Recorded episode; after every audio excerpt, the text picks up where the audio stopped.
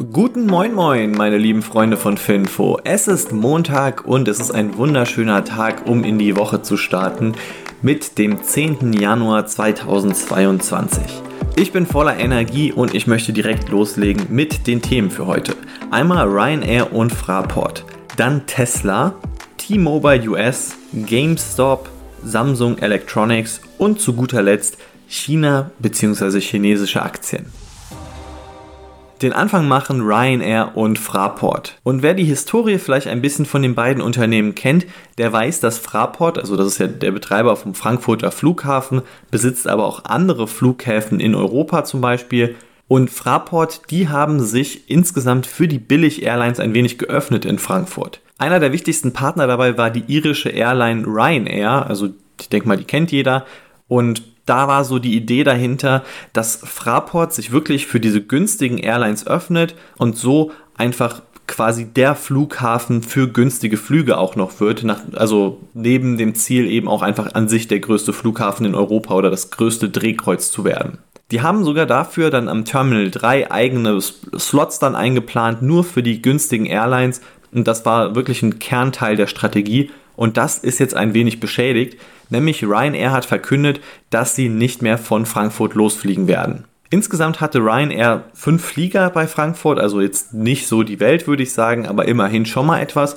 Und das soll jetzt in Zukunft einfach zu anderen deutschen Flughäfen ausgelagert werden, zum Beispiel zum Flughafen Nürnberg, der wohl attraktive Konditionen hat.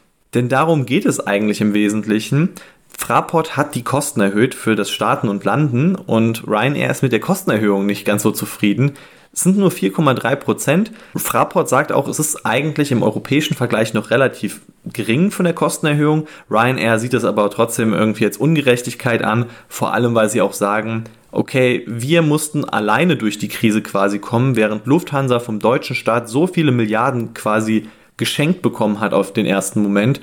Und deshalb sehen wir das nicht ein. Wir gehen lieber zu den günstigeren Flughäfen, wie zum Beispiel Nürnberg oder vielleicht auch anderen Flughäfen wie Frankfurt, Hahn und sowas in die Richtung. Die Aktien von beiden Unternehmen haben das nicht so gefeiert. Die Ryanair-Aktie ist 3,5% gefallen und die Fraport-Aktie um 1,6%. Jetzt komme ich zu der Tesla-Aktie und hier ist es ausnahmsweise mal kein Tweet von Elon Musk, der irgendwie in den Finfo-Podcast wieder reingerutscht ist, sondern eine Meldung von Tesla, nämlich sie wollen das Full Self-Driving-Paket, das sie anbieten, also das ist so eine Softwareerweiterung, die man dazu buchen kann, wenn man das Auto online bestellt, beziehungsweise die kann man auch nachträglich nochmal erwerben. Und das soll jetzt im Preis steigen von bisher 10.000 Dollar auf 12.000 Dollar. Wer das alles weiß, das war schon bekannt, dass auf jeden Fall Preiserhöhungen in der Zukunft kommen werden, beziehungsweise auch im Bestellprozess sieht man es sogar, weil im Bestellprozess wird man schon gewarnt, wenn du es jetzt nicht nimmst, dann musst du eben in der Zukunft damit rechnen, wenn wir mehr Funktionen hinzufügen, dass es für dich teurer wird. Also Tesla warnt da ein bisschen schon davor und Elon Musk sagt auch selbst, eigentlich ist unser Full Self Driving 100.000 Dollar wert und damit ist es eigentlich quasi ein Schnäppchen schon mit 10.000 Dollar. Außerdem hat Elon Musk angekündigt, dass für die Teslas schon bald, also Ende 2022, Level 4 Full Self-Driving möglich sein wird. Also das autonome Fahren mit dem Tesla, wo der Fahrer zwar das noch überwachen muss, aber grundsätzlich eigentlich nichts mehr aktiv dazu beitragen muss, dass das Auto fährt und das Auto sich von alleine fahren kann. Und das soll alles noch in diesem Jahr passieren. Wer weiß, ich denke eher ehrlich gesagt nicht, also weil ja, die Prognosen von anderen Automobilherstellern sind deutlich weiter in der Zukunft. Also da geht es eher schon so Richtung Ende des Jahrzehnts teilweise. Und man muss einfach auch sagen, dass Elon Musk schon viele Male versprochen hat, dass das Full Self Driving jetzt kommen soll. Aber wer weiß, also Tesla ist immer für eine Überraschung gut und das wäre natürlich ein ordentlicher Boost für die Aktie. Die nächste Aktie hier im Finfo Podcast, das ist T-Mobile US und die Aktie ist um 5% gefallen am Freitag. Und woran lag es? Naja, T-Mobile hatte das beste Quartal tatsächlich seit seiner Unternehmensgeschichte. 1,8 Millionen neue Handyverträge wurden netto abgeschlossen. Also das ist wirklich unbegreiflich viel, auch für T-Mobile, obwohl die es eigentlich seit Quartalen schon schaffen, jedes Quartal ein, mindestens eine Million Neukunden zu gewinnen. Erwartet wurden auch nur 1,57 Millionen Neukunden, Das bedeutet also, T-Mobile hat die Erwartung eigentlich deutlich geschlagen und trotzdem ist die Aktie minus. Und der Grund dafür ist einfach, weil T-Mobile so viel bisher in der Vergangenheit geliefert hat, dass die Investoren einfach so ein bisschen die Erwartungshaltung noch höher gelegt hatten, als das eigentlich der Durchschnitt der Wall Street war. Beziehungsweise man hatte auch erwartet, dass vielleicht T-Mobile seine eigenen Prognosen nochmal deutlich anheben wird. Das ist dann aber insgesamt ausgeblieben und das hat vermutlich auch dafür gesorgt, dass dann die Aktie fällt. Das Learning für dich ist einfach, nur weil ein Unternehmen es schafft, jetzt so auf Quartalsbasis mal die Gewinnprognosen und Umsatzprognosen zu schlagen, muss die Aktie danach nicht steigen. Manche Aktien steigen auch, obwohl sie die Prognosen alle nicht schlagen. Andere fallen, obwohl sie alle Prognosen schlagen. Also es ist immer ein wenig Glücksspiel hinter den Quartalszahlen und in diesem Fall sieht man auch, man kann es schlagen und trotzdem fällt die Aktie nachher. Wer hätte es jemals gedacht, dass diese Aktie auch noch in den Finfo-Podcast kommen wird, nämlich die GameStop-Aktie oder besser bekannt als GameStonk. Und die ist anfänglich erstmal um 12% ins Plus geschossen am Freitag, danach hat sie aber das Plus ein bisschen abgegeben und war nur noch 7% im Plus. Die News für GameStop war, dass GameStop angekündigt hat, sie wollen jetzt auch von dem NFT- und Kryptomarkt profitieren. Falls du nicht weißt, was NFTs sind, das sind sogenannte Non-Fungible Tokens. Das sind einfach ja eindeutige Exemplare von digitalen Gütern, also zum Beispiel kleine Bilder, die es aktuell im Internet sehr viel so auf Auktionen gibt, die für teilweise irrwitzige Preise versteigert werden. Also zum Beispiel, wer sich dafür interessiert, das Meme von dem Disaster Girl, also dieses kleine Mädchen, das vor so einem brennenden Haus steht und, und so guckt, als hätte sie das Haus abgefackelt, das wurde über so einen NFT ziemlich teuer verkauft. Und ja, also man erwirbt dann als Käufer das digitale Recht an diesem Bild. Es ist relativ kompliziert. Ich glaube, auch der ganze Markt wird sich noch deutlich verwerfen, weil es aktuell einfach unnötig viel gehypt wird. Also bei NFTs erwirbt man das Recht zum Beispiel an einem Bild, an einem Musikstück und so weiter. Also es ist eigentlich, glaube ich, beliebig ausweitbar. Das Schöne ist, dann kann man auch seine Rechte dann entsprechend durchsetzen. Zum Beispiel, wenn das jemand anders kommerziell nutzt, dann kann man sich entsprechend dann auch eine Beteiligung davon auszahlen lassen. Bei diesen ganzen Memes oder auch Bildern ist es aber auch so, dass jetzt so der freie Gebrauch nicht verboten ist. Also man darf die Memes immer noch weiterhin verwenden, kostenlos, nur eben die kommerzielle Nutzung, da muss man eigentlich dann auch die Rechte anfragen. Ist die Frage jetzt, wie viel das insgesamt überprüft wird. Naja, GameStop auf jeden Fall, die haben gesagt, wir wollen da mitmachen, wir wollen davon wachsen und profitieren. Ich denke mal einfach, weil es so ein krasser Hype-Markt ist. Es passt auch aktuell zu dem GameStop-Kurs, also wer das ja nicht alles mitbekommen hat, die GameStop-Aktie wird sehr viel aktuell gehandelt von äh, Reddit-Investoren, die in Internetforen aktiv sind.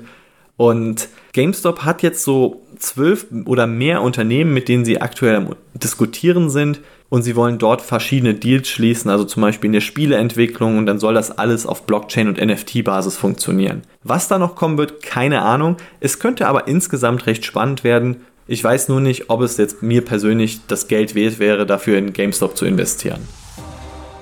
Meine vorletzte Story für heute, das ist Samsung Electronics aus Südkorea und ich denke mal, die meisten Leute kennen dieses Unternehmen, denn es ist die globale Nummer 1 für Smartphones, für Fernseher und auch für Speicherchips. Die Speicherchips, die sind aktuell der große Segen für Samsung Electronics, deshalb ist die Aktie nach den letzten Quartalszahlen um 1,8% gestiegen. Denn die Speicherchips haben erstens eine gewaltige Nachfrage und dadurch, dass sie so eine gewaltige Nachfrage haben, sinken die Preise nicht so sehr. Samsung Electronics konnte also hiervon profitieren, dass sie ihre Chips teurer verkaufen konnten und gleichzeitig, dass sie so viele Chips praktisch wie noch nie irgendwie verkaufen konnten. Das EBIT ist insgesamt um 52 Prozent im Jahresvergleich gestiegen jetzt im vierten Quartal, der Umsatz sogar um 23,5 Prozent auf 55,8 Milliarden Euro. Also ich finde es wirklich beeindruckend, wie groß Samsung Electronics eigentlich ist. Also man bekommt das gar nicht mit, finde ich hier, also auch als deutscher Anleger. Die Aktie hat man irgendwie nicht so richtig auf dem Schirm, aber eigentlich ist es ein riesiges, gewaltiges Unternehmen mit Umsätzen in der Liga von Apple, von Microsoft und so weiter. Ich denke, die spannendste Frage ist eben, wie wird es jetzt weitergehen mit Samsung Electronics? Muss man die Aktie kaufen oder nicht? Ich bin persönlich etwas ratlos bei dem Unternehmen. Also ich finde es an sich ein sehr gutes Unternehmen, auf jeden Fall, auch so im Vergleich zu anderen Smartphone-Herstellern. Allerdings muss man ja auch persönlich sagen, einfach, dass Apple schon eine andere Marktmacht hat nochmal. Also ich bin jetzt auch iPhone 13 Pro Besitzer und ich muss sagen, das, ich glaube, kein Samsung-Handy kann damit mithalten. Also in meinen Augen ist es nicht möglich. Also vor allem dieses Ökosystem, das mittlerweile geschaffen wurde, zwischen den einzelnen Apple-Services, da ist Samsung noch nicht so stark und Samsung ist auch einfach so eine breit diversifizierte Firma. Also Speicherchips, gleichzeitig Fernseher und Smartphones, auch Haushaltsgeräte an sich, das ist alles etwas breiter als Apple es zum Beispiel macht. Deshalb würde ich persönlich eher zur Apple-Aktie greifen, wobei ich damit auf keinen Fall sagen möchte, dass Samsung Electronics irgendwie ein schlechtes Unternehmen sein könnte. Ich finde nur bei Apple die Perspektive nochmal ein Stück interessanter. So, damit bin ich jetzt bei der letzten Story angekommen und das so ein kleines Update an alle China-Aktieninvestoren, nämlich die chinesische Wertpapierbehörde, die hat sich gemeldet und die hat gesagt, wir wollen mehr Stabilität an den Märkten. Weil China-Aktien einfach in den letzten Monaten und auch zum Beispiel jetzt zum Börsenstart in 2022 nicht so toll gelaufen sind, hat die chinesische Regierung jetzt einfach verkündet, wir wollen in Zukunft mit Maßnahmen darauf reagieren, wenn es zu viel Volatilität gibt. Also wenn die Aktienkurse zu stark schwanken, besonders wahrscheinlich in die negative Richtung, also dass die Aktienkurse einfach stark fallen, dann überlegt sich die chinesische Wertpapierbehörde irgendwie, wie sie das stoppen können. Zum Beispiel könnten sie einen Handelsstopp einführen, dass man die Aktien dann einfach nicht mehr handeln kann. Andere Reaktion wäre zum Beispiel, dass sie selbst Aktien kaufen, also wer weiß, was sie da machen werden. Es wurde noch nichts Konkretes verkündet. Insgesamt hat der Markt aber auch eigentlich gar nicht so positiv darauf reagiert. Also der chinesische Leitindex CSI 300, der war 0,8% im Plus, hat das aber alles komplett wieder abgegeben. Ich bin insgesamt mal gespannt, ich muss aber persönlich sagen, das Problem bei den chinesischen Aktien in den letzten Monaten liegt ja nicht darin, dass die volatil sind oder so, oder dass böse Spekulanten und Investoren das jetzt hier alles fallen und steigen lassen, sondern es liegt einfach darin, dass die Unternehmen vielleicht von ihren Zukunftsaussichten verschlechtert werden. Und da muss man sagen, da muss sich China so ein bisschen an die eigene Nase packen und die müssen darauf reagieren. Also sie sollten eigentlich vielleicht eher so schauen, dass sie einen guten Kompromiss zwischen ihren Regulierungen und der Stärke ihrer Unternehmen hinbekommen. Eine chinesische Wertpapierbehörde ist zwar nett, wenn die sagen, ja, okay, wir wollen das jetzt irgendwie ein bisschen steuern, aber eigentlich ist halt einfach der Aktienmarkt nicht regulierbar, sondern der muss sich von selbst regulieren. Also wir kennen ja Christian Lindners Spruch, äh, der Markt regelt das und ich würde sagen, das gilt hier auf jeden Fall. So, das war es jetzt auch schon mit dem Finfo Podcast. Ich hoffe, es hat dir gefallen. Folg uns gerne auf allen Plattformen, auf denen du aktiv bist und bewerte auch gerne den Podcast. Wir würden uns darüber unnormal freuen und wir hören uns beim nächsten Mal, nämlich morgen. Mach's gut. Ciao.